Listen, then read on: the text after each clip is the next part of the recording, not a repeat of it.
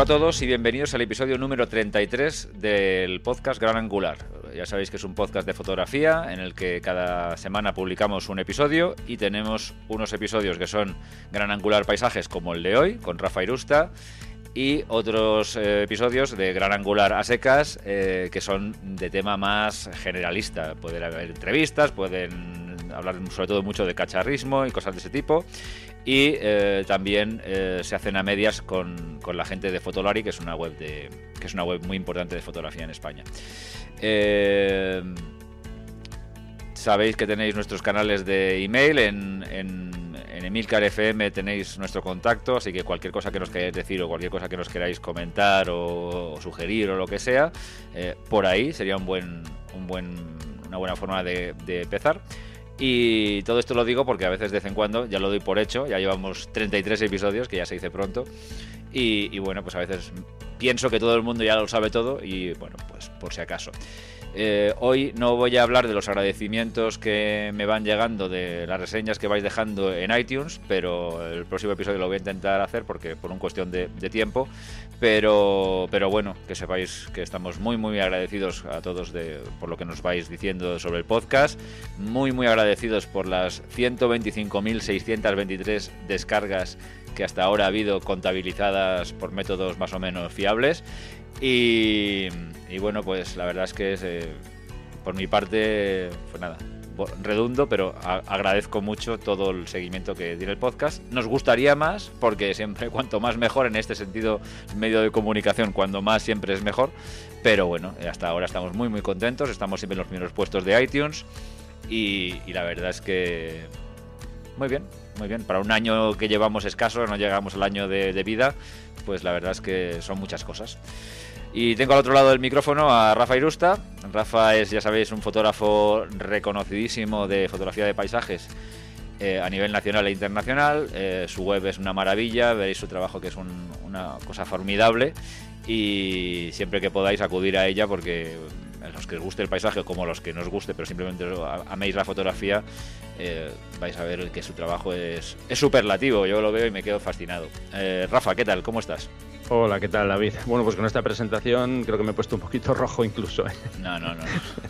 Es, es, es, lo que es, o sea, es lo que es. No, digo ni nada más ni nada menos, sino que coger un momento, parar el podcast, acudir a rafairusta.com y veréis que no estoy exagerando.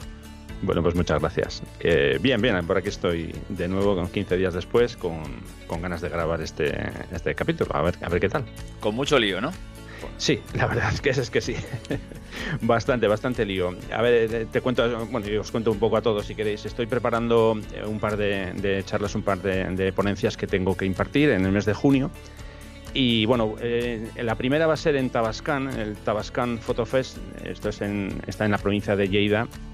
bueno, voy a ir el día 3 de junio en concreto, voy a estar allí, pero el festival comienza el día 2, 2, 3 y 4 de junio. Y bueno, básicamente es un festival fotográfico que está organizado con el fin de hacer una promoción de la fotografía de naturaleza en el Valle de, Tabascán.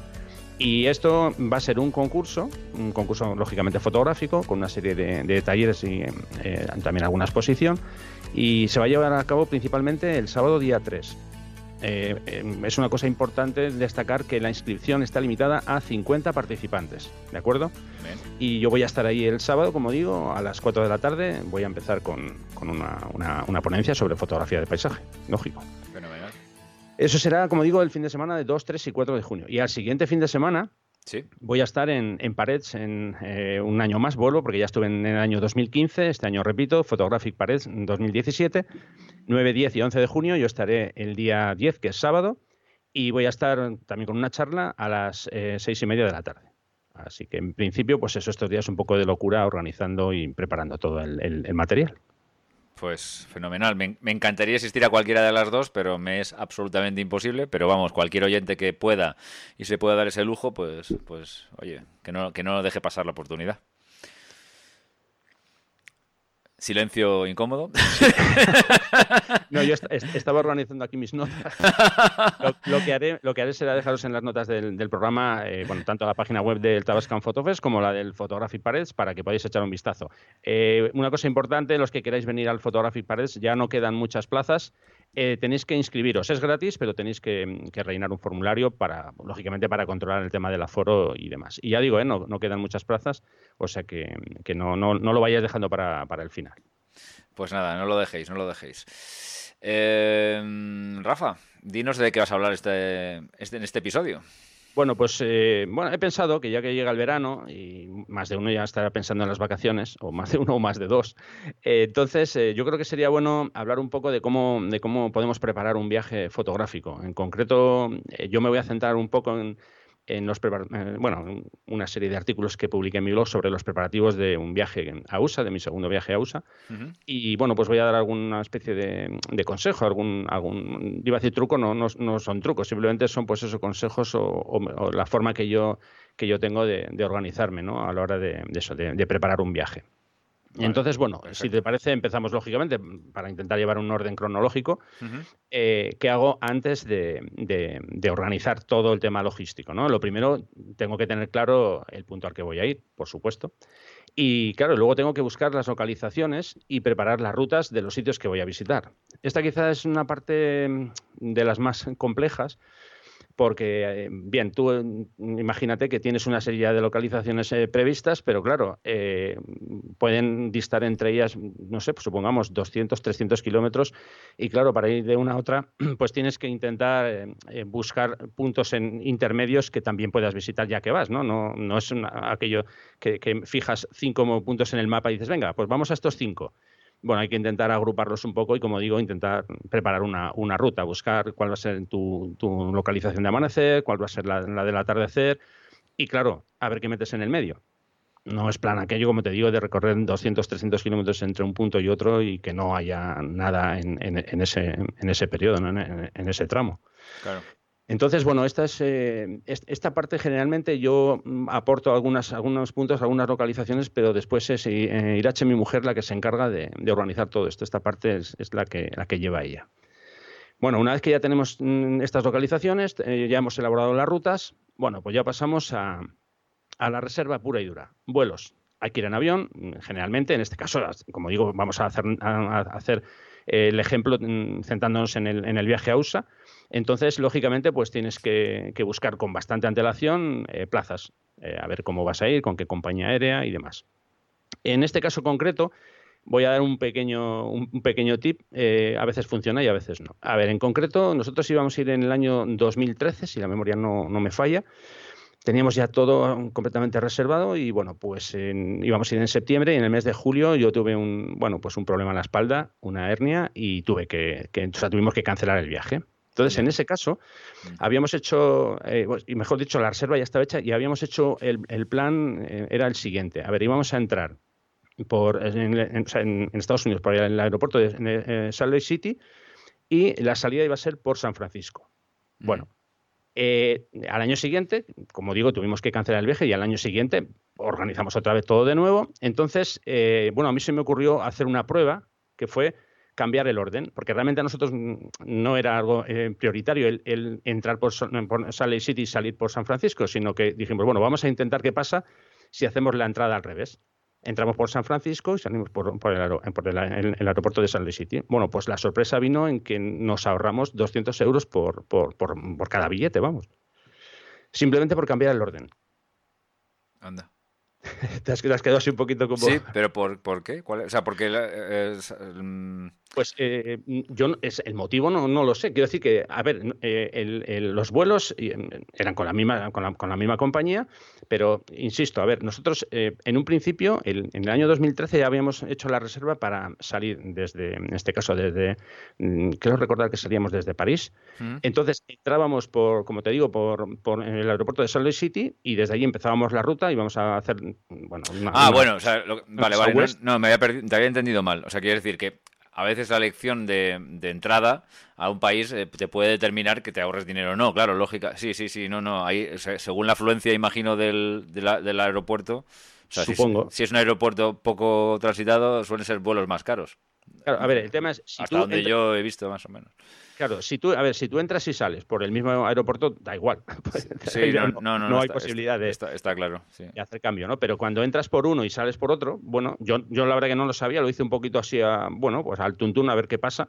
Y ya digo que, coincidió que, cambiando el orden, simplemente la, entrada por uno y la salida por, por el contrario, bueno, pues conseguimos un, ahorro en, en, los billetes. Bueno, pero es que, o sea, ahí también es que el tema de los, billetes siempre es un poco misterio, ¿no? Porque yo que he cogido también me, gusta hacerlo a mí, ¿no? Y me gusta buscar los vuelos por mi cuenta y me, me busco un poco la vida, como hacemos un poco todos, no, no nada original.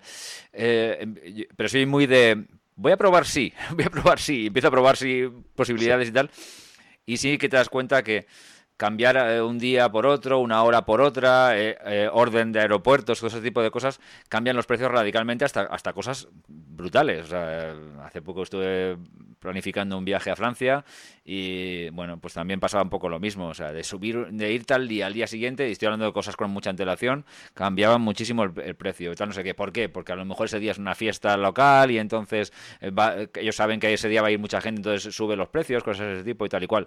Nunca se sabe, es que, claro, eh, a veces hay, factor X que tú no desconoces, pero simplemente a lo mejor al alterarla y a lo mejor coger en los dos aeropuertos mejor fecha, con menos tránsito, pues a lo mejor te, te bajaban los precios. No sé, puede ser.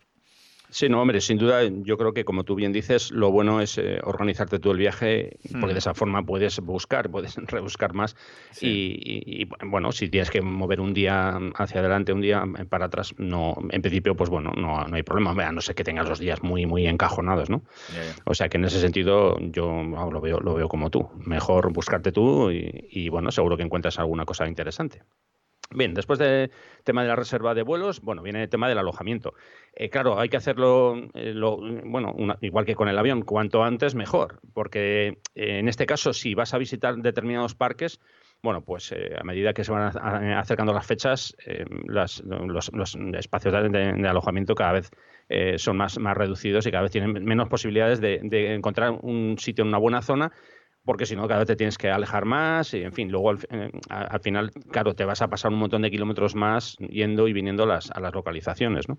Claro. Eh, en nuestro caso, a ver, a nosotros nos gusta, por ejemplo, eh, digamos, intentar mm, buscar un, lugar que sea como mm, un punto central y desde ahí movernos.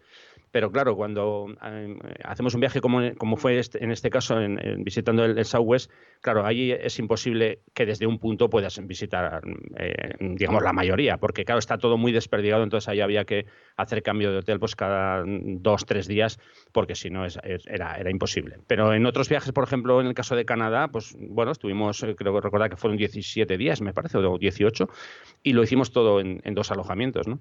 Eh, es una forma también de que si tienes un alojamiento eh, en, el punto más, más, más céntrico, te da la posibilidad de, bueno, vas un día a hacer un amanecer, ha salido fatal, la luz ha sido una, basura, y dices, bueno, pues vuelvo mañana, ¿no?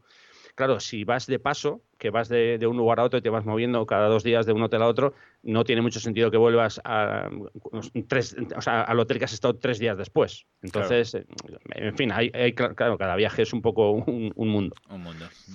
Eso sí, como digo, el alojamiento lo, antes posible hacer la reserva y, bueno, eso en teoría te garantiza que, no vas a tener después eh, problemas. Porque, por ejemplo, a ver, hay parques, eh, no sé, por ponerte un ejemplo, esto fue del primer viaje, pero bueno, en Yellowstone eh, hay una serie de alojamientos que están dentro del parque que si no, no, haces una reserva pronto, después ya olvídate. Entonces, claro, ya tienes que salir fuera del parque, cada vez que quieres eh, entrar tienes que recorrer, como digo, un montón de kilómetros más y eso al final te hace perder mucho tiempo en la, en la, en la carretera.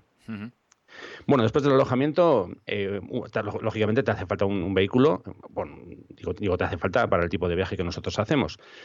A ver, eh, a nosotros en, general nos gusta elegir un vehículo, bueno, es lo que llaman un, eh, creo que se llama un todo camino o algo así, ¿no? Yo de coches tampoco entiendo mucho, ¿sabes? De estos que son, no es un, un todoterreno, pero es un todo camino, me parece. Sí, sí, todo, sí, el todo camino, los SV, UV, esos. esos exactamente. Sí, sí, Bueno, básicamente lo hacemos por lo siguiente, por una cuestión de, seguridad en caso de, impacto, ¿no? Eh, sobre todo cuando vas a zonas no ha sido el, caso de este viaje del que hablo, fue más del anterior, pero bueno, en caso de que tengas una colisión en un parque con un animal, que suele ser bastante habitual, eh, pero no porque tú vayas a, lo loco, sino porque hay que pensar que, por ejemplo, en Yellowstone eh, los animales van a su bola y ellos no, no, entienden de stop ni, ni, nada, ¿no? Claro. y si tú vas de madrugada y no andas muy, muy espabilado, pues bueno, te, lo puedes encontrar a la salida de una curva y te lo comes literalmente. Ya hemos, visto muchos casos así. Y bueno, es indudable que un vehículo de estos va a aguantar mucho mejor un, impacto que un coche mm, de un tamaño medio, digámoslo así. Entonces siempre nos, gusta, por una cuestión de seguridad, un vehículo de, este, de este, tipo. Bueno, eso también, lógicamente, hacemos el alquiler con bastante antelación para que luego no, no nos pille en el toro a última hora. Después, bueno, documentación. Documentación, bueno, pues eh, esto es lo de siempre. Pasaporte, eh, en caso de que haga falta visado. En principio a Estados Unidos no hace falta, de momento. Vamos a ver si Trump no cambia las cosas, pero de momento que yo sepa creo que no hace falta. ¿Visado? Eh, sí, todavía creo que no, que no ha hecho... Sí, creo que hace falta, ¿eh? ¿cuándo, fuiste, tú? Nosotros estuvimos en el 2000, 2014 el segundo viaje y creo que fue 2012 o, el 11 en, el primero. De todas formas... O sea, no, no visado. Eh, es que... hace falta el, lo que llaman el ESTA. Sí, eso, eso, que, lo sí, que antes hacían en el avión y ahora lo tienes que hacer en la, en la comisaría o algo así, me parece, más o menos. Sí, sí, sí. Sí, bueno, es que eso todavía, todavía no había. Sí, no, no, es, no, es no es visado, exactamente, pero bueno, es esto, sí, sí, exactamente. Sí, sí. sí, es que yo creo que es. Mm, a ver, tampoco lo sé a ciencia cierta la denominación exacta, creo que es una especie de, de documento que en el que se indica que no tienes eh, ningún tipo de antecedentes penales ni, ni, cosa parecida. Claro, lo que pasa es que la diferencia es que antes se hacía en el avión que te daban la tarjetita esa verde y lo ibas rellenando y tal y cual, y ahora hay que ir a la, a la comisaría de turno y, pedirlo y hacerlo directamente desde allí. Y yo creo que ya telemáticamente lo mandan y ya avanzan algo. Creo que es algo así, me parece, porque me lo estuvieron contando así un poco por encima de una persona que estuvo el año pasado en Estados Unidos y eso es lo que me enteré.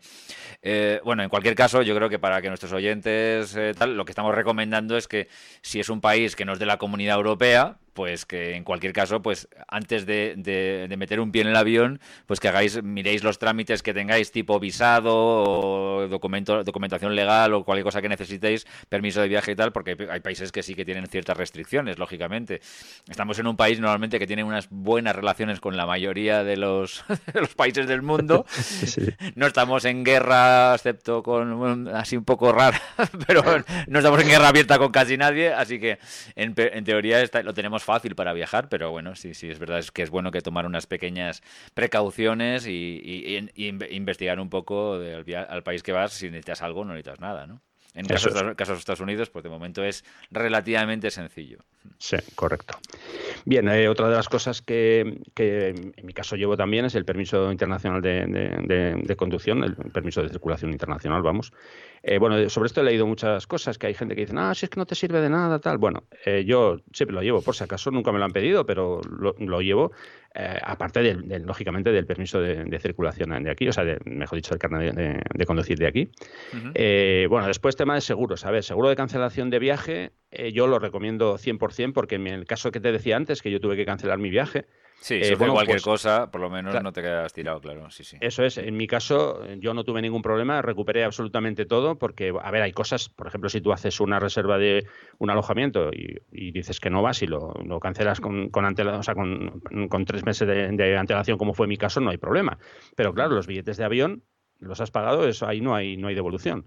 Entonces, yo en mi caso, como digo, bueno, no tuve ningún problema. Mm, a mí me devolvieron absolutamente todo y no, vamos, no, no, hubo ninguna pérdida al, respecto. El tema de seguro médico, yo esto lo recomiendo siempre. Hay gente que dice, bueno, va, ¿qué te va a pasar? es que si, te, si tienes un, ¿qué te voy a decir? Una rotura de muñeca en Estados Unidos, prepara la cartera. Sí, sí, sí. Esto, esto no, es broma. Y tanto. Entonces yo es algo que recomiendo mucho. A ver, sobre todo, por ejemplo, estamos hablando, o sea, em, estamos eh, hablando de un viaje, mm, no sé, vamos a poner un presupuesto eh, imaginario de, supongamos, eh, 2.500 eh, o sea, 2.500 euros por persona. un seguro de, este tipo te puede costar, no sé, pues ciento y pico, 200 euros, que tampoco es que te vas a, arruinar. Es parte, en mi, en mi caso concreto, yo me lo tomo como parte del viaje una parte más y, ya está, y por lo menos puedo, puedo ir tranquilo, ¿no? Igual que el tema del seguro del, vehículo. Hay gente que dice, ah, yo paso de, hacer seguro a todo riesgo, tal. Bueno, eh, yo ya sé casos, mm, porque pasa, que vas conduciendo, te salta una piedra de un camión que viene de frente o de un coche que viene de frente y, después esa piedra pues te puede atragantar y pueden ser 600, 800 euros la, broma, que, o que se ha rajado la luna o que has tenido un pequeño abollón y como no tenías el seguro después en, la agencia de, alquiler de coche te lo van a cobrar. Así que yo personalmente es algo que siempre hago, eh, seguro del vehículo a todo riesgo para evitar líos.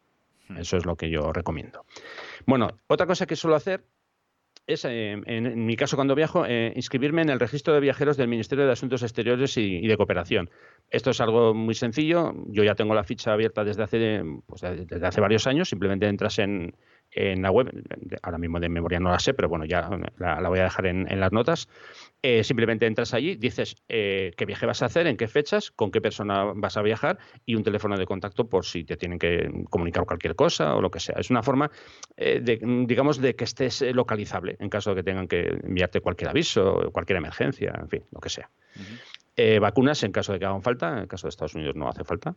Y, y, en principio, en cuanto a... Bueno, bueno, bueno, la vacuna anti-Trump, esa, esa, no viene mal, esa no viene mal. esa sí que estaría bien. Por si acaso te pica el bicho.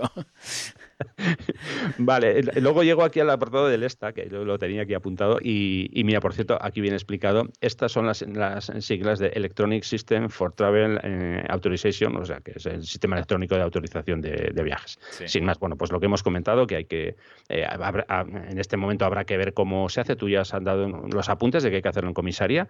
Y bueno, posiblemente es un, trámite más, vamos, que si todo está en regla no vas a tener ningún problema, lo vas a rellenar y, no vas a tener ninguna pega. En principio, vamos. En principio. Eso es. bueno, luego, a ver, eh, pasamos al tema de, la ropa para un viaje de este tipo, ¿no? Hmm. Eh, bueno, aquí, claro, cada uno ya esto es al gusto, ¿no? El tipo de. Bueno, lo primero, claro, ¿qué zonas vas a visitar? Eh, porque, por ejemplo, en nuestro caso, claro, estuvimos desde temperaturas de rondando los 50 grados en la zona de Death Valley hasta, bueno, ahora mismo no recuerdo en qué, en qué parque fue, que tuvimos lluvia, es que no recuerdo si fue en Bryce y casi casi, bueno, casi casi no, granizo y casi casi nieve. Entonces, claro, no puedes ir con pantaloncitos cortos, con, bermudas solamente, porque, porque te vas a encontrar en, otra zona diferente del país que vas a tener frío, ¿no? Entonces, bueno, pues yo en mi caso llevo un poquito de todo. es, es un lío, porque al final tienes que llevar la maleta casi casi doble pero bueno, hay que, por si acaso hay que estar eh, prevenido, ¿no? Para, para, lo que puede pasar, guantes, en fin, ya sabes, claro. Eh, pantalón corto, pantalón, pantalón largo, bueno, pues eh, lo, por lo, como digo, por, por, lo que pueda pasar. Bueno, eso sería en cuanto básicamente al tema de, ropa y demás. Y ya ahora vamos al apartado de, los cacharros, al apartado del equipo en, concreto. El equipo, y, dime. No, no, digo que vale, que vale. No, eso, el, equipo y, cómo mover el equipo, ¿no? Que esto es algo sobre lo que me suelen preguntar mucho. Bueno, en este caso concreto, eh, yo, como luego os voy a dejar las notas de, estos dos mm, em, em, artículos que tengo en el podcast, ya vais a ver las fotos, pero bueno, os, cuento así un poco por encima el equipo que, que llevé al, viaje. Eh, bueno, yo llevo básicamente en cuanto a cámaras eh, una Canon 1DX, después una Canon 5D Mark II como, como segundo cuerpo, cargadores para las dos, baterías, tres baterías para la 1DX, tres baterías para la 5D Mark II, Aparte de eso llevaba una compacta, una, cámara, eh, una PowerShot G1X Mark II con cargador también, eh, llevaba en este caso una GoPro con cuatro baterías. Bueno, en fin, no voy a leer toda la lista, pero pues, cuando, dejemos las notas, en las notas del programa el enlace ya vais a poder verlo. En cuanto a objetivos, bueno, pues un 24 eh, descentrable, un 1635 F4, 2405, incluso me llevé un Samyang de 14, de 14 milímetros, bueno, eh, extender y un 70-200. Bueno, todo esto, cómo lo muevo y cómo lo llevo, ¿no? Bueno, básicamente, a ver, el, el trípode, lógicamente, hay que facturarlo eso no puede subir a, la cabina. No. Pero todo el resto de material yo lo llevé conmigo en, cabina, claro, porque yo no, obviamente no tenía en mente el, dejar mm, nada de, ese equipo eh, facturado. Entonces, eh, a ver, yo lo que usaba, eh, lo que usaba, mejor dicho, lo que usé fueron una mochila, yo uso una, una F-Stop, después tengo una, una, especie de bolsa mm, de estas de las de hombro, de la marca Tintan y bueno, ahí llevaba el ordenador, algunos de los objetivos, eh, cargadores y demás. Eh, claro, todo esto, si en un momento dado yo llego al control y me dicen hay que pesar, obviamente esto no pasa al control. porque me pasaba 50 pueblos del peso. Bien, con esto no, yo no tengo una receta mágica, eh, porque mucha gente me dice, oh, pero ¿cómo has pasado eso? Tal. Bueno, pues eh, al final es una cuestión de, bueno, de, echarle, te iba a decir echarle morro, es que tampoco es echarle morro, claro, es ir al control, eh, bueno, enseñar lo que llevas, si en un, en un momento dado te dicen hay que pesar, bueno, pues mm, te la juegas. Que te dicen, no, no, es que esto no puede pasar porque pesa más, nunca, como nunca he tenido ese problema, no he tenido que solucionarlo. A ver, hay eh, opciones, de, yo, sé de gente que, ha recurrido a trucos. Por ejemplo, si llevas un chaleco de estos, un chaleco amplio con un montón de bolsillos, el típico chaleco de fotografía, eh, supongamos que yo llevo la mochila y, me dicen, no, no, es que se pasa usted dos kilos de, de peso. Vale, yo saco la 1DX, coloco el objetivo de más peso que tengo y me la pongo al cuello. Y tú dirás, vaya bobada, eso es absurdo, como es el mismo equipo. Sí, sí, pero ya no va en la, mochila. Yo lo llevo al cuello. Ya. O en los bolsillos del, chaleco. Ya digo que esto puede parecer absurdo, pero yo sé casos en, vamos, que la gente eh, han conseguido pasar de esa, de esa forma. Y ya sé que es una bobada y es una tontería porque dices, pero si es que es, lo mismo, sí, sí, es lo mismo. Pero a veces en las compañías aéreas hay normas, o por lo menos antes las había, tan absurdas como esa, ¿no? Como decir, cojo un objetivo, me lo pongo al cuello con una cámara, eh, paso tranquilamente, en cuanto paso el control lo vuelvo a colocar en la mochila y ya está, tema solucionado. Eh, bien, eh, yo no, no, no me ha ocurrido tampoco, pero a mí sí que me ha ocurrido, por ejemplo, de estar en la en la cola de, para entrar ya directamente, o sea, en la puerta de embarque, y de repente que te, te viene la, alguien de la, de la, compañía y te empieza a decir, oiga, es que estamos muy mal de, sitio dentro del avión, entonces tenía que facturarlo y yo ahí agarrado con una lapa ahí a, la, mochila de, fotografía, digo, no, esto no lo suelto, no, es que no cabe literalmente, pues entonces moriremos todos, Yo, desde luego eh, me, niego, me pongo muy cabezón y digo que, que no lo facturo y que no lo facturo y que no lo facturo y tal. Sí que es verdad que intento de que no pasarme con el peso y que todo lo que es exceso de peso eh, lo llevo en la... En la esta, lo que pasa es que es verdad que también yo no llevo tanto tanto equipo de fotografía como llevas tú. Yo suelo, mm. llevar, suelo ir un poquito más ligero, pero pero pero sí que es verdad que, que no dejaría que lo facturaran casi bajo ningún concepto. Me tendría que llevar como al señor ese que le llevaron de la compañía aérea rastras por todo el avión para que, para que soltara la maleta, ¿no? Pero, pero sí que es un problema. Bueno, no sé, lo de, lo de probar de colgarte algo al cuello, pues no, no, parece una mala idea, porque cualquier cosa que les despiste, eh, al final cuela, ¿no? Sí. bueno, a ver, yo por ejemplo, eso que, comentas tú, en nuestro caso sí que nos ha pasado. A ver, nosotros, claro, siempre salimos de viaje, salimos de, aquí, desde Bilbao, ¿no? Mm. Y a veces sí que se ha dado el caso, no en la ida, generalmente ha sido en la vuelta, eh, a ver, esto suele ser algo habitual. Nosotros, imagínate que venimos de Estados Unidos, hacemos escala en París y desde París mm, entramos en Bilbao y ese tramo desde París hasta Bilbao lo hacemos en un avión de... Yo es que no, entiendo de modelos de aviones. son estos aviones que, eh, digamos, que son pequeños, son domésticos. Es que no, ya digo, no, sé qué modelo es. Que bueno, arriba las maletas no caben muy bien. En y te cuentan esa película que dices tú, no, no, por favor hay que dejar en la bodega y tal. Eh, eso nos pasó en concreto una vez y bueno, lo que, lo que hicimos fue enseñar en este caso al, comandante, le enseñamos lo que llevábamos en la mochila y dijo que no, no, que por supuesto que eso no iba eh, debajo, que no había ningún problema, que, lo que sí teníamos que hacer era llevarlo en, los pies, o sea, colocar los pies encima de eso porque arriba no cabía, pero que dijo que no había ningún problema y que si alguno de los, de los integrantes de, de, la compañía decía algo que hablasen con él. O sea que en ese sentido nosotros no hemos tenido, ya digo, más, mayor problema que ese. Bueno, a ver, problema que tampoco fue ningún problema, simplemente él dijo que perfecto, que estaba todo bien. Luego, bueno, anécdotas te puedo contar muchas. En, Canadá me cacharon, eh, en, por ejemplo, en, a ver, ¿dónde más? En Múnich, bueno, pues eh, pruebas de, ya sabes, la típica, un papelito que te pasan para, por si llevas drogas y tal, eso, bueno, varias veces. Sí, bueno. Eh, me llevaron a una habitación preguntando a dónde iba, de dónde venía. Eh, eso, eso ya es ya parte del juego, ¿no? Lo de sacar el equipo cuando pasan por el escáner, eh, ya sabes, va el típico, eh, o sea, la típica cinta, pasa y entonces para la máquina, vuelve para atrás, pasa otra vez, el escáner. No, no, para, vuelve otra vez para atrás. Eso de hacerlo dos o tres veces, eso, unas cuantas. Y después, claro, una vez que pasa, eh, venga, saque por favor el equipo. Ahora, pues saca todo el equipo, te miran los objetivos por dentro a ver si llevas algo. Bueno, pues luego eh, coloque todo el equipo dentro. Claro, la cola que se forma primero por sacar todo, luego por, colocarlo todo otra vez. Pero bueno, eso es parte, al final es parte del juego, ¿no? O sea que Sí, sí, ese sentido. sí, la verdad es que últimamente los aeropuertos son una fuente inagotable de, de anécdotas. Eh, sinceramente, bueno, desde que el presidente del Barcelona, este Laporta, se desnudó en una cinta de... Yo creo que a partir de ahí ya nos puso el listón un poco alto, pero bueno, en cualquier cosa, cualquier cosa puede ocurrir, sinceramente. Son un poco...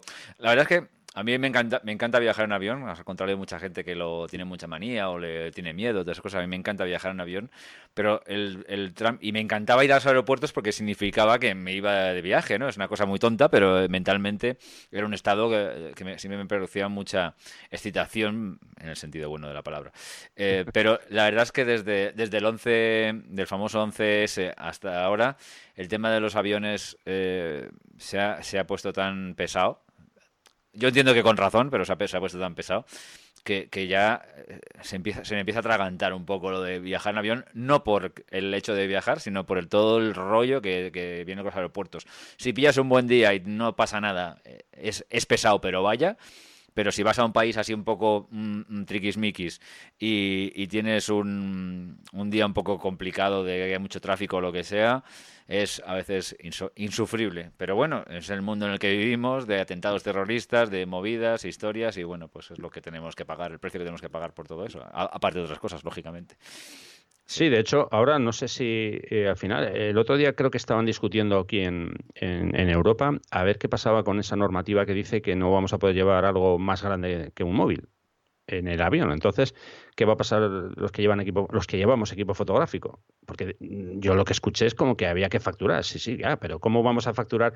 Eh, supongo que tú, bueno, lo has visto en, los aeropuertos y si no, andan por ahí un montón de vídeos mm, eh, que nos enseñan qué pasa con las maletas cuando se caen del típico carrito que va toda leche el tío por el aeropuerto porque tiene que llegar a la hora. Entonces, ¡pum!, se caen dos o tres maletas, van dando tumbos.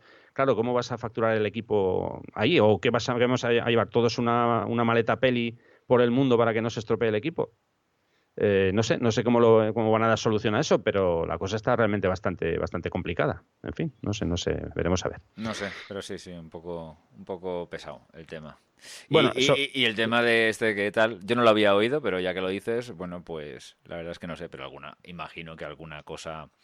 O sea, dices, dices dentro de la cabina, imagino, Sí, ¿no? sí, Claro. Sí, sí, bueno, de hecho, a ver, hay varios países eh, de la zona de los países árabes que, por ejemplo, si vas a, se van a, vi- a- a viajar a Estados Unidos, no puedes llevar en la cabina algo que sea más grande que un móvil, porque parece ser eh, ya que tú has comentado el tema de, que, de, de terrorismo y demás, pues que hay información de que habían o que estaban intentando desarrollar eh, un explosivo mm, camuflado en, no sé si era una tablet o, en fin, por ahí van los tiros. Entonces, solamente vamos a poder llevar un móvil.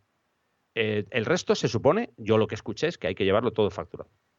Joder, es que rollo, porque el iPad va muy bien para ver películas en el avión. Ya, pues, sí, sí, eh, es que precisamente ese es uno, uno de los objetos que, que a mí me extrañó, porque digo, digo "Buah, que va a haber un móvil, un iPad. No, no, pues eh, el iPad, en ese caso, si eso dicen que sí, que no sé al final cómo quedó, eh, si eso dicen que sí, pues eso tampoco se podrá llevar en, en la cabina. Pues vaya, pues vaya. Pues No sé, veremos a ver cómo, cómo queda el, el Sí. asunto. Bueno. Eh, ya, que, ya que estamos hablando de esto, de llevar el equipo y demás, no sé si has visto una noticia que salió publicada la semana pasada en Petapixel sobre un fotógrafo que le robaron 20.000 dólares de equipo en el avión. No, no lo he visto. Bueno, pues a ver, eh, esto es algo habitual. Eh, cuando viajas en avión, lo normal o lo habitual, yo creo que todos lo hemos hecho así, eh, tú te colocas en tu asiento y pones encima de tu asiento tu mochila, tu maleta y demás. Sí. Claro, de esa forma tú no estás viendo tu mochila y tu maleta cuando viajas. ¿Entiendes? Pierdes de vista el- el- el- tu maleta y tu mochila, el material. Entonces, ¿qué pasa? Pues el tío llegó a su destino. Un momento, un momento, un momento. Sí. ¿Dónde, lo dejas, has dicho? A ver, eh, supongamos que yo entro al avión, Sí. voy por el pasillo del avión y mi asiento está en la parte derecha. Digo que lo, lo normal suele ser que justo encima de tu asiento eh, Sí. colo- colocas el equipo encima. Sí. si lo colocas encima, tú ya en ese momento ya pierdes de vista el equipo. Ya no mm, sabes que lo tienes arriba o, o te lo imaginas, pero no, no, no- ves si alguien puede venir y abrir la, la mochila y sacar un disco duro, por Eh, ejemplo. eh. Yo no lo pierdo de vista bajo ningún concepto. Pues, a ver, no, Yo cada vez, yo soy un histérico. Yo cada vez que alguien abre el, el cofre, así disimuladamente o sin disimular, hago eh, retuerzo el cuello y miro para arriba. Ojo, no, no, yo no lo pierdo. Yo normalmente Normalmente lo que hago es dejarlo en el pasillo de enfrente. Ah, es que a eso iba. Es que eso, ah, es, vale, vale, vale, vale, vale. No, no, esa es la recomendación. siempre, y cuando no haya problemas, porque esto es como todo. A lo mejor eh, viene el, señor que está en el pasillo de, enfrente y quiere poner y dice, oye, ¿qué, has puesto tu maleta en mi sitio? Ya tienes que empezar a explicarle. Sí, bueno, claro. Hombre, ya, sí. no, te vas a pelear, ¿no? Claro, a ver, es que mira, pues vamos. Eh, eh, hombre, se le puede decir, mira, pues hazlo tú igual, ponlo en, mi sitio, porque así tú puedes controlar la maleta. Pero claro, hay gente que, que, no está.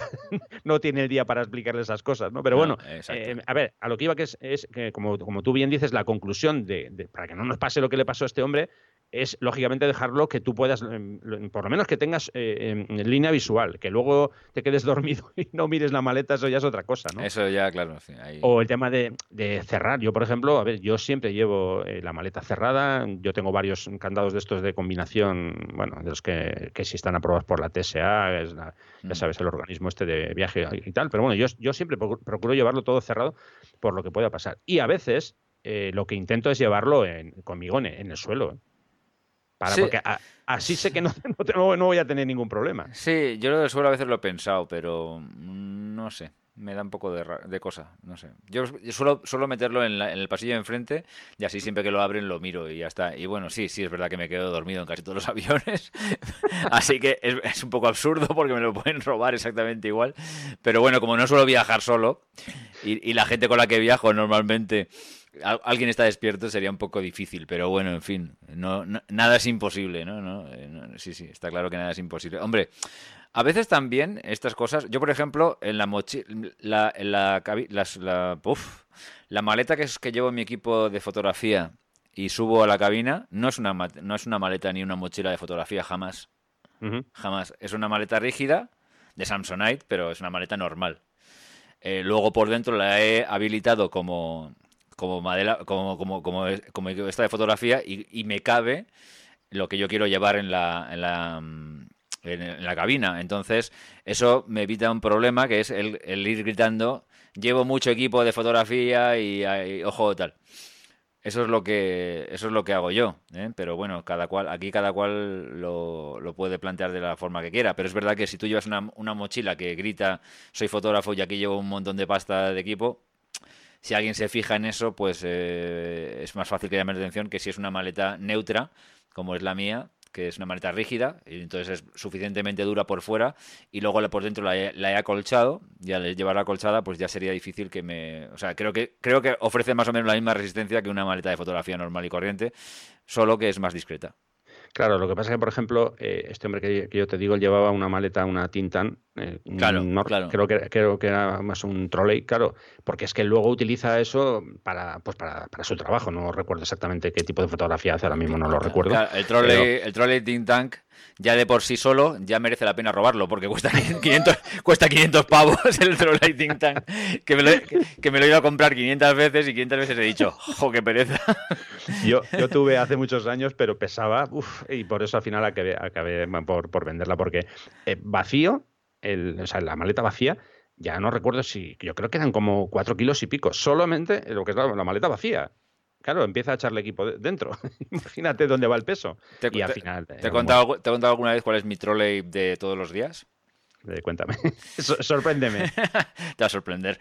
Eh, creo, no sé si lo he contado en el programa o no, pero bueno, ya lo cuento. Eh, yo, soy, yo, soy así, o sea, yo estas cosas, esto, que ya, ya, me iréis conociendo. yo me compré una, una de Tamrack, una muy grande, es gigante, es una, yo creo que es el, monstruo más grande que, que, existe en la faz de la Tierra. Es enorme. Eh, caben 600 equipos de fotografía metidos. Es, es, es, tipo cofre, ¿sabes? Entonces la abres y tal y tal, pero no tiene ruedas. Entonces yo, que soy un descerebrado total, me la compré para llevarla en plan bandolera, porque es una es de bandolera. Pero os, aseguro que aquí eso es imposible llevarlo en bandolera. Yo no sé, los de Tanra que están todos fumados cuando, cuando, la, cuando la diseñaron, porque dijeron, vamos, bueno, sí, si eres Goliath directamente a lo mejor la puedes llevar, pero cualquier otra cosa, no, es imposible. Pero bueno, a mí me gustaba porque era cabía de todo, sobre todo para los flashes, ¿no? Porque yo, llevo muchos flashes de mano, entonces, eh, pues bueno, pues tal. Y si llevas dos cuerpos, un par de ópticas o tres ópticas y muchos flashes de mano, si no tenía que llevar una maleta para iluminación y otra maleta para el otro, que es lo que llevaba al principio, y era un rollo llevar dos maletas grandes. Entonces, bueno, pues estoy hablando del día a día, ¿eh? Sí. Total, que me encontré esta y dije, yo creo que aquí me cabe más o menos, el equipo del día a día me cabe. Y sí, efectivamente, cabe todo, cabe todo, es brutal. Lo que pasa es que, claro, cuando me la, la, primera vez que la levanté así, dije, dije, Dios mío, esto no, no hay humano que lo pueda llevar. Total, que mm, dije, tengo que conseguir algo. Estuve dándole vueltas y tal, de comprarme un carrito estos que llevan que lleva que para, para acoplar a trolley, que me, miré en casas de maletas y todo el rollo, pero no había nada que perfectamente hiciera el servicio. Hasta que un día iba por un chino y dije, y dije esto, esto es lo que necesito. Oye, tú, se, se acoplaba perfectamente, hasta es del mismo color que la maleta. Lo, la maleta tiene una especie como de, cosa para, meter un trolley por debajo, la verdad es que está pensada para, eso, una especie de, banda, ¿no? Donde puedes acoplar el trolley por la parte de atrás y, perfecto, bueno, desde que hice eso es una maravilla. De hecho, hace poco estuve haciendo en la casa de un fotógrafo de, fauna, que es un fotógrafo más bastante potente, así también tiene libros publicados y todo el rollo y muchos reportajes por sitios increíbles. Y el tío cuando, y fíjate, bueno, yo cuando vi el equipo que tenía eh, en su casa, dije, madre del amor hermoso, si este hombre tiene aquí un millón de euros en, equipo fotográfico, pero que, le dije, pero ¿a dónde vas con todo esto? Bueno, claro, los fotógrafos de fauna, pues bueno, a ti también te, pasa un poco que necesitáis mucho equipo, ¿no? Y a veces, y los de fauna más que llevan esas trompetas brutales para sacar los animales a 500 millones de metros, pues bueno, más aún, ¿no? Pero cuando vio la, maleta se quedó fascinado. Dije, ah, digo, dice, ¿y esto tan chulo? Y digo, ahora te lo voy a contar. Se quedó diciendo, ostras, me ha matado.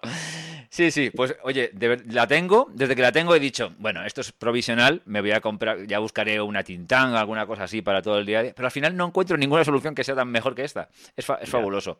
Cabe, más que en ninguna cosa y, y es mucho más ligera que cualquier otra cosa, dentro de que pesa bastante. Pero es que lo, de Tintán, estas son muy buenas, las Airport, las famosas Airport, todo eso son muy buenas. y todo el mundo habla muy bien de ellas y yo las he visto y son estupendas, pero realmente entre la pasta que cuestan y entre, entre el, el, peso que tienen es para pensárselo. Yo tuve también una, perdona la morcilla, ¿eh? pero bueno, ya yo creo que este, este tema, un día tenemos que hacer un tema de solamente de maletas y cosas de esas. Pero yo tuve una, por ejemplo, una peli ¿Sabes cuál es la, famosa? Sí, sí, sí, que en Estados Unidos se llaman Pelican, que son estas que son a prueba de bomba, pero literal, o sea, a prueba de bomba literal, duras, rígidas y tal y cual. Y era fantástica, era fenomenal, no se rompía, hicieras lo que hicieras, pero, pero pesaba como la madre que la parió. Y, cabía la mitad de equipo que, que, cabe en la que llevo ahora, o sea, pero la mitad de la mitad.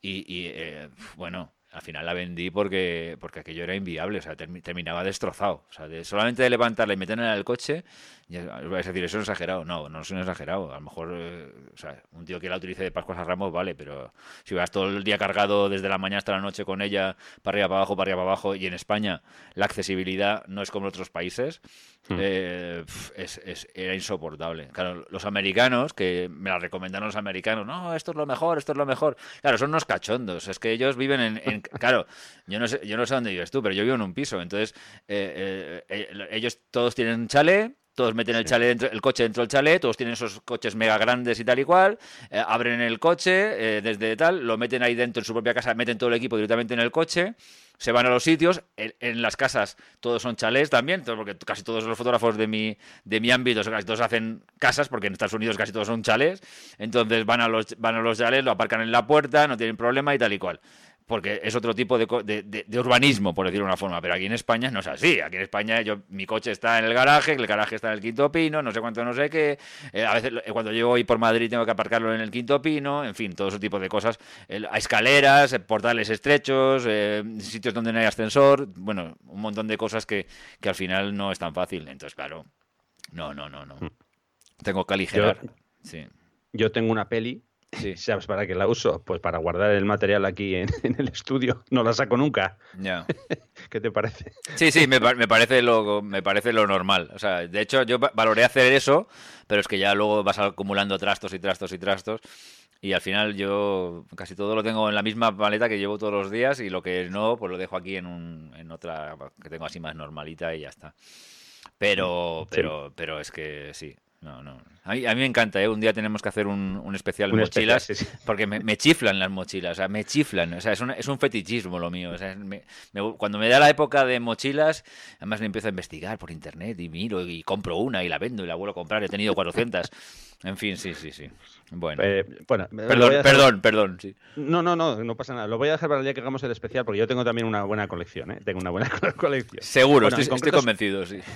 Solo, solamente voy a dar un apunte de la que uso habitualmente, que es una F-Stop, ya la compré hace un montón de años, de hecho el modelo que yo tengo ya ni siquiera se, se fabrica. Ajá. Y bueno, a ver, tengo un amigo que tiene el mismo modelo que yo y él usa otro método que es también muy interesante y tiene un poco que ver con lo que tú decías antes de camuflar, entre comillas, la, la mochila. No es que él quiera hacer un camuflaje, pero bueno, a ver, te explico rápidamente. Sí. Eh, a ver, las mochilas F-Stop llevan eh, en la parte interior lo que es el, eh, la zona donde se almacena el equipo, son mm, unos, unas mm, piezas modulares, se llaman IQs. Eso, así es como lo llama la marca, ¿no? Sí. Entonces tú, tú, puedes sacar el IQ de la mochila y dejas el armazón de la mochila por una parte y lo que es el IQ, que es como si fueran los compartimentos, en otra, con su cremallera y tal. Entiendo. Entonces, eh, él lo que hace es, él saca el IQ de su mochila, la mochila la, la, la, envía en el equipaje facturado y el IQ lo mete en un trolley de estos pequeñitos, de estos que son de los más pequeños que hay para viajar, no sé exactamente, bueno, estos que respetan las medidas, ¿sabes?, de, de, de los controles del aeropuerto y demás. Eh, eh, cabe justo, justo, pero vamos, claro, que no cabe más que eso en, en, el trolley. Entonces él va con su trolley y lleva el equipo allí. Cuando llega al, al destino, eh, recoge la maleta, saca la mochila, coloca el IQ dentro de la mochila y ya puede, puede man manejar el equipo con, con, con, la mochila normalmente. Ah, bueno, está bien, sí, es una buena solución, sí, sí. Realmente tú cuando le ves, le ves con un trole normal, como si llevase, yo qué sé, pues un par de pantalones y demás. No sabes que lleva equipo foto fotográfico, eh, a no ser que veas que abre la, la, la, la maleta para sacar algo, vamos. Claro. Es otro, otro de los de los eso, de los de los pequeños truquitos. Está bien. Bueno, bueno, eh, como tú has comentado, el tema de las maletas ya seguiremos hablando en un especial. Sí. Bueno, ahora yo os voy a comentar un poco qué es lo que hago cuando está a punto ya de, de, llegar la fecha del viaje, ¿no? Una semana antes más o menos. Entonces hago una serie de, de pasos que, que, son, así, a grosso modo, he hecho una lista, que bueno, empieza, empiezo por comprobar eh, todos los ajustes y las funciones personalizadas, eh, o sea, perdón, personalizadas de la cámara, para repasar que no haya cambiado alguna cosa, generalmente no, cuando cambio algo luego lo suelo volver a, al punto inicial en el que estaba y ya está, pero bueno, por si acaso hago un repaso. Uh -huh. eh, lógicamente, compruebo las baterías de la cámara, si tengo que calibrarlas, pues lo que hago es una semana antes, como, como digo, calibrar todo, eh, preparo las tarjetas, si tengo que formatear, discos duros, me aseguro de que está todo en orden. Algún día también eh, eh, ya le vamos a dedicar un, tiempo a, todo el montaje que, llevo yo a nivel informático, porque es un poco largo. Y, meterlo ahora sería alargar mucho este eh, episodio. Entonces lo dejamos para otro en el que hablemos solamente de, de viajar con informática, si te parece. ¿vale? Ok, perfecto. Bueno, luego lo que hago es también es comprobar por si existe alguna actualización de la cámara. Generalmente yo siempre las llevo al día, pero bueno, no está de más eh, echar un pequeño repaso, ¿no? Por si tengo que actualizarla, claro, hacerlo con, con margen. Luego hacer una limpieza de los objetivos, filtros. Eh, también suelo aprovechar para limpiar el sensor, de, el sensor de la cámara. No lo hago muy habitualmente porque me da una pereza tremenda, pero bueno, ya cuando cuando me voy a ir de viaje, pues sí que intento llevarlo un poquito, un poquito curioso. Uh -huh. eh, después, claro, compruebo si tengo que llevar pilas. Por ejemplo, en mi caso yo uso un frontal y, bueno, usa pilas de las más pequeñitas, de las de AAA, pues bueno, me llevo eh, pilas eh, cargadas y aparte llevo alguna de, de recambio. Uh -huh. lo que soy, sí que suelo hacer es esto es muy importante, repasar y apretar los tornillos de, del trípode en caso de que sea necesario, porque a veces, a mí por lo menos me suele pasar, que uno a lo mejor está un poquito flojo, bueno, pues pego un, un repaso y bueno, para dejarlo listo. Ya lo he contado en el podcast, estoy, estoy convencido que lo he contado, pero ya, pero bueno, no viene mal recordarlo, que a mí se me cayó la cámara y el objetivo y se me rompió de no tenerlo apretado. Ya, pues ya sabes lo que tienes que hacer. Como, como veráis viendo todo lo que es malo que puede ocurrir, a mí me ha ocurrido alguna vez, o sea que está bien, porque es un, es un pozo de sabiduría de cosas malas o sea, y, de, y, de, cosas extrañas. Sí, sí. sí, sí. Yo se, siempre llevo conmigo, eh, también muy importante, un alicate multiusos y la llave que necesito para, para, pues esto, para los tornillos del trípode, que es una llave especial, una tipo Allen, pero bueno. A partir de ahí yo también la llevo, sí. por lo que pueda pasar. Y que sí, es, que, es que escribí una carta a Manfrotto y todo. ¿Eh? Quejándome. Así, ¿eh? Sí.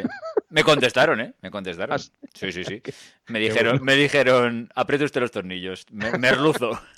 No, no, me dijeron que lo sentían mucho, pero que claro, que, que, que bueno, que así son las cosas. Y así se las hemos contado. Bueno, importante también cuando, cuando me voy fuera es llevar, eh, lógicamente, un par de adaptadores de enchufe internacionales. Sí. Y lo que suelo llevar es una regleta, porque claro, sí, va, tú, tú vas con tu adaptador, lo enchufas, pero solo tienes un punto para, para poder conectar todos los cargadores. Entonces me llevo aparte, como digo, una, una regleta, pues, generalmente con tres enchufes o a veces cuatro para poder enchufar ahí todo, porque ya digo, si no, si depende solamente de un enchufe, pues, eh, pues vas, vas mal, ¿no?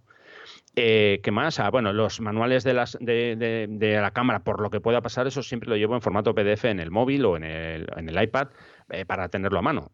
Porque imagínate que dices, ay, pues es que hay una función que no me acuerdo dónde está. Igual, igual ya me he repasado tres veces los menús y digo, pues, pues no, no, no encuentro, no sé, o algún tipo de configuración que en ese momento se me ha ido de la cabeza y bueno, pues siempre tengo el manual ahí a mano, ¿no?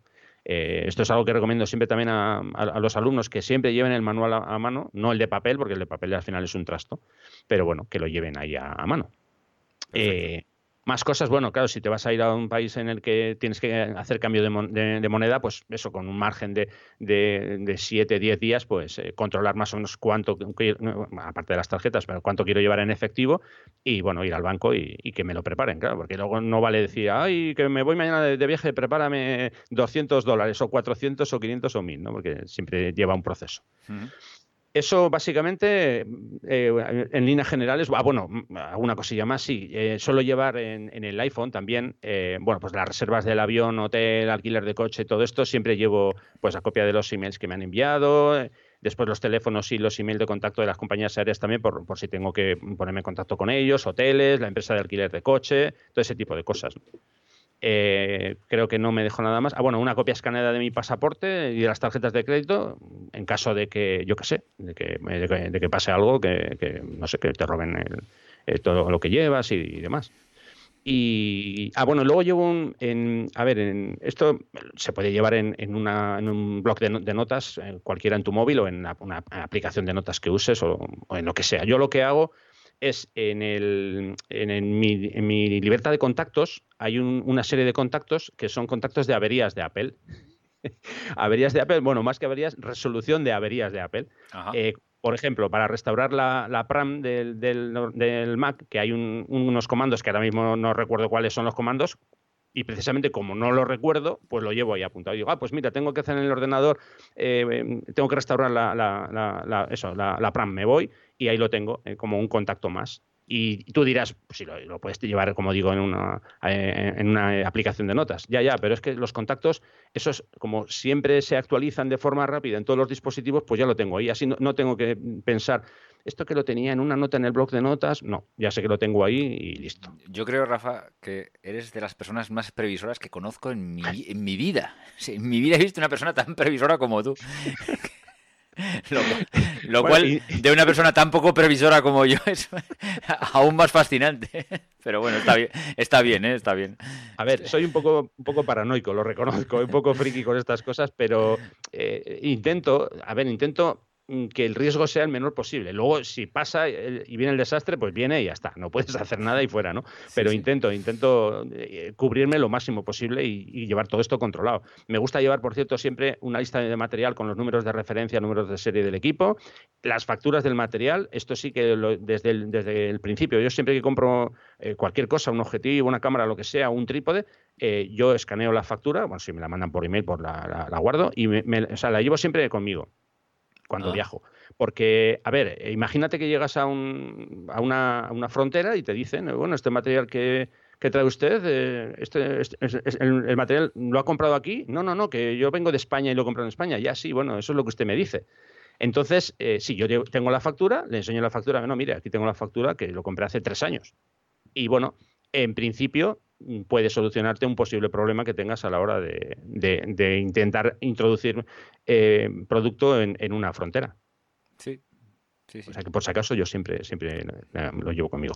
Bueno, luego también actualizar el seguro, el seguro de de, yo tengo el equipo asegurado, así que eso siempre, siempre procuro llevar conmigo. Y luego, bueno, pues notas de viaje, me suelo llevar una libretita para apuntar cosas que, pues bueno, que siempre hay que tomar notas, vamos. Lo de llevar, el equipo asegurado y, siendo un aficionado potente de estos que lleváis mucho, mucho equipo encima o profesional ya casi tal, es, es bastante recomendable porque además no son muy caras las pólizas, mm. normalmente no son muy caras. Y, sí que es verdad que el día que te, ocurre algo malo, eh, tenerlo asegurado es, más que recomendable, exactamente. Mm. Es que, a ver, si llevas en la mochila, eh, vamos a poner un cálculo muy, muy rápido así, que lleves en la mochila eh, 12.000, 15.000 euros, si te vas a gastar en el seguro, vamos a poner por lo alto 300, Mm, ya sé que nos duele a todos gastarnos 300 en, un seguro, pero eh, bueno, llevas eh, una cierta cobertura, ¿no? Que si no lo llevas, o sea, quiero decir, si no llevas el seguro, bueno, pues eh, pueden pasar muchas cosas. Entonces, yo por si acaso... Todos los que lleváis, llevamos cantidades importantes de dinero y tal, pensar que a veces valen lo mismo que un coche. porque, porque es verdad, o sea, bueno, hay coches y coches, lógicamente, pero hay coches de 12.000 euros, hay coches de 15.000 euros, hay coches de 6.000 euros, hay coches de 3.000 euros y, y, los aseguramos, ¿no? Pues, pues esto es un poco, un poco lo mismo, ¿no? Porque es que de repente, bueno, como si te ocurre como lo que has comentado antes, que te roban una mochila con 20.000 euros de material, ya ni te cuento, pero bueno, incluso aunque sea mucho menos, aunque sea una cámara de 1.000 euros y un par de objetivos que cuesten otros 2.000 euros, que te cogen 2.000 euros de material, 3.000 euros de material, que es más normal, pero aún así es dinero, eh, te hacen una avería y a lo mejor te has ahorrado, o sea, es por no pagar por, ese dinero, por, por ese material así, pues a lo mejor pagas 100 o 200 euros de, seguro. compensa, yo creo que compensa. Y luego, bueno, a ver, una recomendación, esto no solamente para cuando viajas fuera, esto es siempre. Eh, yo esto lo llevo a rajatabla. A veces a la gente me mira raro, pero es que me da igual. Cuando yo salgo de un coche, yo no dejo en el coche el equipo jamás. Y cuando digo jamás, es que es nunca, no. No, si son dos minutos, no, no, no. El equipo se viene conmigo. Y yo me voy a un bar a tomar un, refresco y el equipo se viene conmigo. Me voy a desayunar y el equipo se viene conmigo. Yo no dejo en el, coche, en el coche el equipo nunca. No, yo tampoco, nunca. Jamás. Eh, eso sí que es verdad que eso yo. O sea, yo, yo así que soy un poco tal para algunas cosas, soy muy histérico para otras. Y para perder de vista las cosas, eh, soy horrible. Entonces, yo si dejo el equipo en el coche y me voy a, como dices tú, a un bar a tomar algo, no puedo, no puedo, directamente no. Me lo llevo conmigo a todas partes, lo llevo conmigo a todas partes y como voy todo el día con el equipo para arriba para abajo, ya me he acostumbrado, no pasa nada. Si tengo que entrar a un restaurante, me voy, entro con el equipo. Si tengo que ir a una peluquería, no, porque estoy calvo, pero iría, iría, iría, un equipo, iría con el equipo y, haría cualquier cosa de este tipo. Así que no, sí, sí, evidentemente, evidentemente sí. Es que es algo habitual. Eh, bueno, no, no voy a decir que la media es una vez al mes, pero es demasiado um, habitual eh, que veo mm, artículos, o sea, mejor dicho, posts en Facebook de eh, me han robado el equipo, solo fueron dos minutos, tal. Eh, es que no dos, ni uno. No, es que no, no, tienes que dejar el equipo solo ni un minuto. No, y además que en, un, en lo mejor que te puede pasar es que, por ejemplo, si estás en una época de, calor o lo que sea y tal, que el equipo se, se fastidie, porque con, mm, un con los calores, los coches cerrados y tal igual, evidentemente te puede ocurrir de todo. Pero, pero no, no, no, no, yo no, yo no despisto, eso sí que sí, para mí eso es sagrado. Sí, yo, eh, eh, o sea, a ver, lógicamente es molesto, ¿no? El ir con la mochila a todas partes, pues, pues eso es un, es un rollo, porque a veces dices, uff, me gustaría dejar este peso muerto aquí y, bueno, ir sin, sin la mochila, ya, ya, eso es así, pero si salgo con el equipo, el equipo se viene conmigo. Yo es que será porque estoy acostumbrado que todos los santos días voy desde la mañana hasta la, prácticamente tarde-noche con la, con, todo, con la mitad del equipo, más de la mitad del equipo a cuestas y es mucho, y es mucho, muy equipo, mucho equipo y muy pesado pero ya me he acostumbrado y no, no le doy mucha importancia, pero vamos, lo que sí que hago es no dejarlo jamás, bajo mm. ningún concepto. Bien, bueno, pues ya para finalizar voy a contar nada, dos apuntes de lo que hago ya cuando ya he vuelto del viaje, cuando estoy en casa. Eh, entonces, lo, primero que hago en cuanto llego es hacer copia de seguridad de, las fotos, porque a ver, yo... me lo imaginaba, bueno, a ver, ya, sabes que yo durante el viaje hago copia todas las noches. Hombre, eso, ya... Eso, ni, ni, los oyentes ni yo teníamos duda alguna.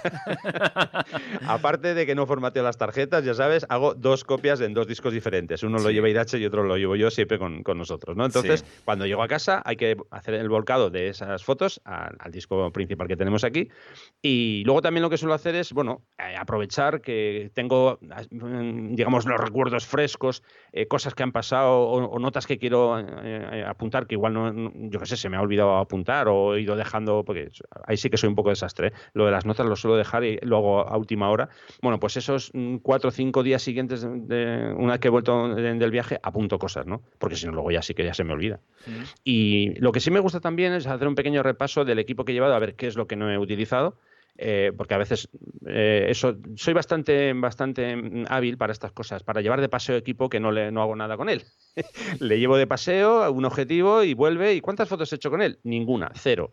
Eso ya me ha pasado alguna vez, ¿no? Entonces eh, me gusta tomar nota de eso para decir la próxima vez lo dejo en casa y así por lo menos me ahorro, pues yo qué sé, 500 gramos de peso. Y bueno, si ha habido algo que me ha dado problemas, pues tomo nota si lo tengo que enviar a, revisar o a reparar o lo que sea, pues, pues lógicamente lo hago. Y, eso, básicamente, también si igual he echado cosas en, falta, ¿no? Y digo, ay, pues mira, yo qué sé, pues eh, solo llevaba cuatro, mm, cuatro paños de, eh, microfibra y necesitaba ocho. Pues bueno, pues ese tipo de cosas para luego ponerlo en la mochila y ya está. Y después, con el tema de la selección de fotos, yo como uso el Lightroom, pues hago un primer pase así eh, inicial, eh, pero eso lo suelo hacer a lo mejor 15 días después o 20 días después. ¿eh? El tema de las fotos, creo que ya lo he comentado más veces, a mí me gusta dejar, dejar reposar.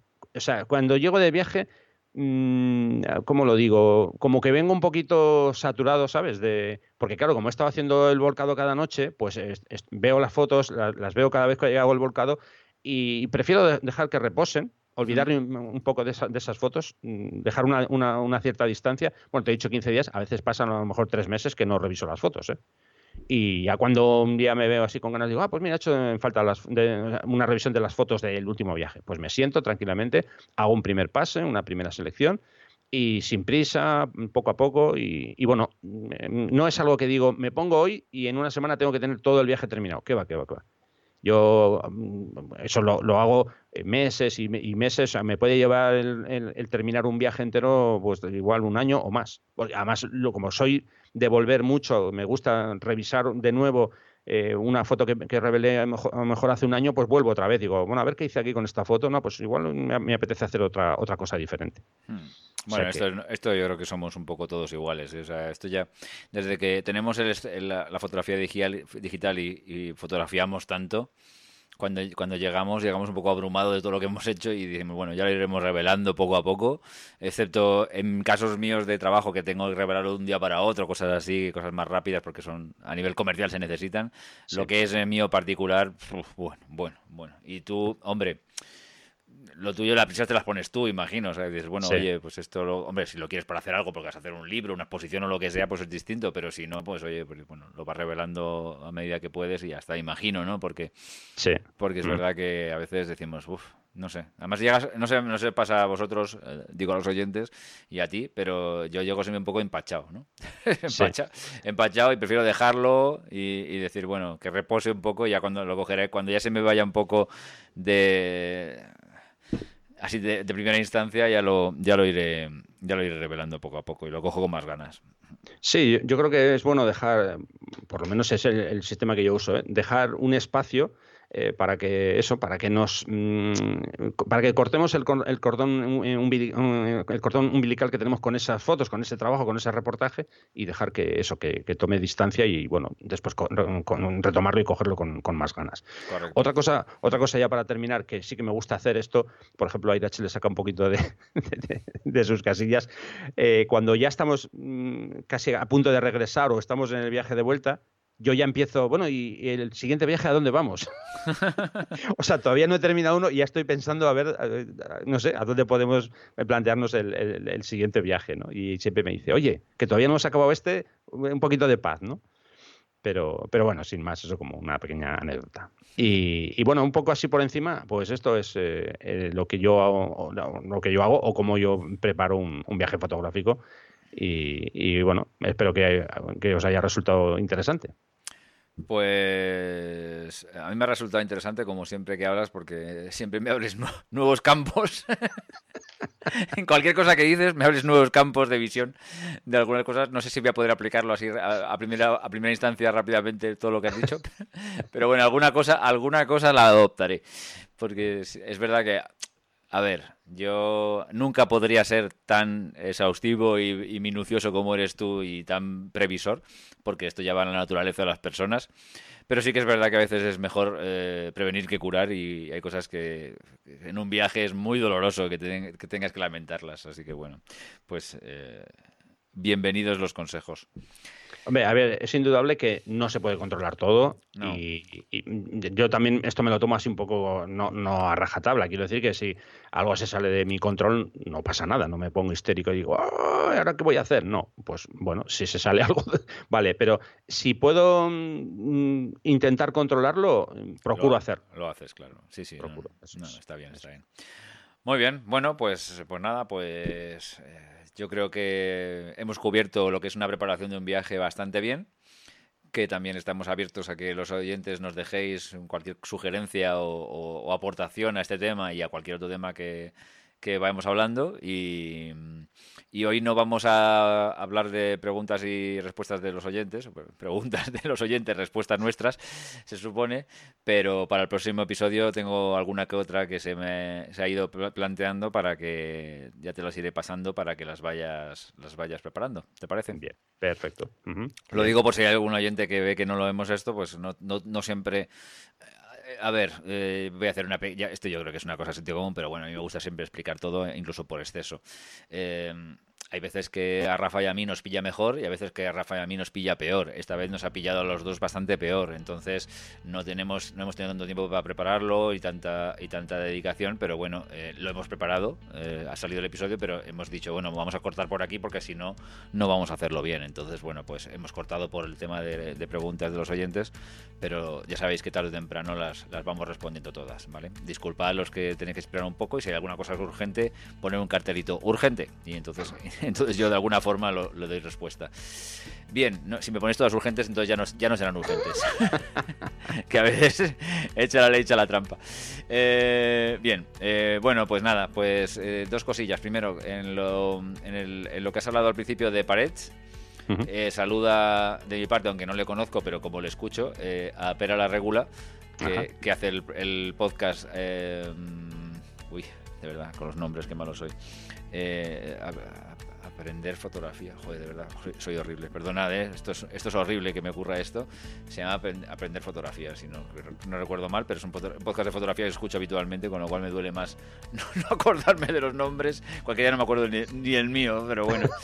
Eh, sí, aprender fotografía, ¿verdad? Sí, sí, sí. Espera un momento. Lo, os lo voy a decir en dos segundos. Es que son, ya tenemos tantos podcasts de fotografía. Aprender fotografía, a ver, lo he dicho bien, hombre, lo he dicho bien. Bueno, pues pero la regula es un fotógrafo de, de, de retrato, de boudoir y tal, que que, participa, lo he estado viendo cuando tú hablabas, lo he estado viendo que participa en el este, pues bueno, saluda de nuestra parte, como colega, pues le saludamos. Y, y, luego una cosa que, bueno, pues que era previsible, que ya Rafa se ha quedado sin fechas para los talleres de este año de, que, el, que, que él organiza. Así que ya tenéis que esperar hasta 2018 para el próximo. Cuéntanos un poco.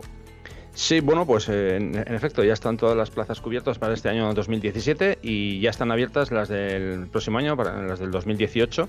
Eh, talleres en la costa de Asturias, Vizcaya y Cantabria. Este año introducimos también en, talleres en la costa de Cantabria. O sea que si estáis interesados, bueno, mi consejo es lo que os digo siempre, no lo dejéis para última hora, ya sé que queda mucho tiempo, pero en fin, que ya digo, para eh, el resto de talleres que quedan en octubre ya está todo completamente cubierto.